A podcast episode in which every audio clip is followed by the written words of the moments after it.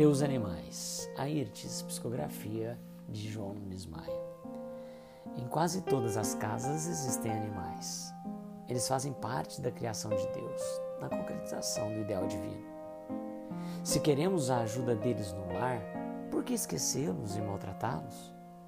Cuidemos de nossos irmãozinhos menores, que a evolução algum dia os colocará no lugar que hoje desfrutas. A vida é uma sequência de valores que conquistamos com as bênçãos do Senhor. Teus animais são teus amigos. Depois do fenômeno que chamas de morte, eles passam a existir com mais vida, pois existe o reino dos animais e grandes almas cuidam deles em delicado preparo para revestirem outros corpos, como é feito com os próprios homens. Quem cuida bem dos animais tem sempre ao seu lado as falanges de espíritos encarregados de fazê-los evoluir. Como recebem grande cota de benefícios da própria natureza, a vida não fica devendo nada a ninguém. O que damos, recebemos. Nada escapa da justiça, tanto na função do máximo como na do mínimo. É preciso, acima de muita coisa, confiar. A confiança gera o entusiasmo de viver e nos fornece por processos que escapam aos nossos sentidos a abundância do que desejamos, desde que o Senhor ache conveniente para o nosso bem.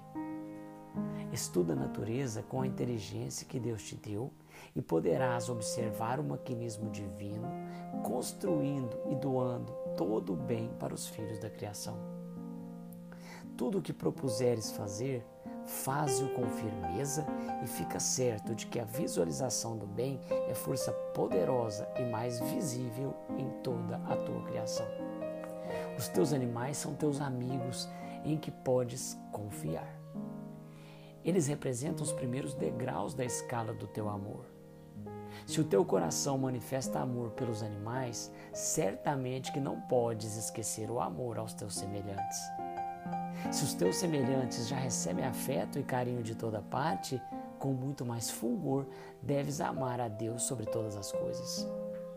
Este é, pois, o teu caminho, que trilhado jamais te fará errar o roteiro da felicidade. O mundo em que vives é um céu com todas as qualidades do reino de Deus. Basta a quem ainda não o encontrou procurá-lo pelos meios que o próprio Senhor nos ensinou e a porta da entrada não estará longe. Ela reside nos fios dos sentimentos e tem mil e uma chaves que devem ser manejadas para abri-la com eficiência. E as chaves são os dons, senão as virtudes muito bem apresentadas no Evangelho de nosso Senhor Jesus Cristo. O que queres mais? Tudo está pronto à espera da boa vontade dos Espíritos. Começa com os teus animais, tens em casa sem que o fanatismo perturbe o seu discernimento e, se possível, conversa com eles que nada se perde. O que falares a esses irmãos ficará gravado em lugar que Deus sabe, e isso basta. Ajudar os animais não é somente dar-lhes comida. O verbo é o maior alimento, como acontece com os próprios homens. Quando não se conversa com o doente, podes analisar, ele começa a definhar. A palavra bem posta na boca é semente divina e alimento do céu. Aprendamos a conversar, que a fala pode nos levar à paz interior. Porém, se a usarmos para discórdia, para maledicência, ciúme ou inveja, plantaremos espinhos por onde passarmos e quando voltarmos pelos mesmos caminhos, eles irão nos ferir pela força da lei, buscando os seus criadores.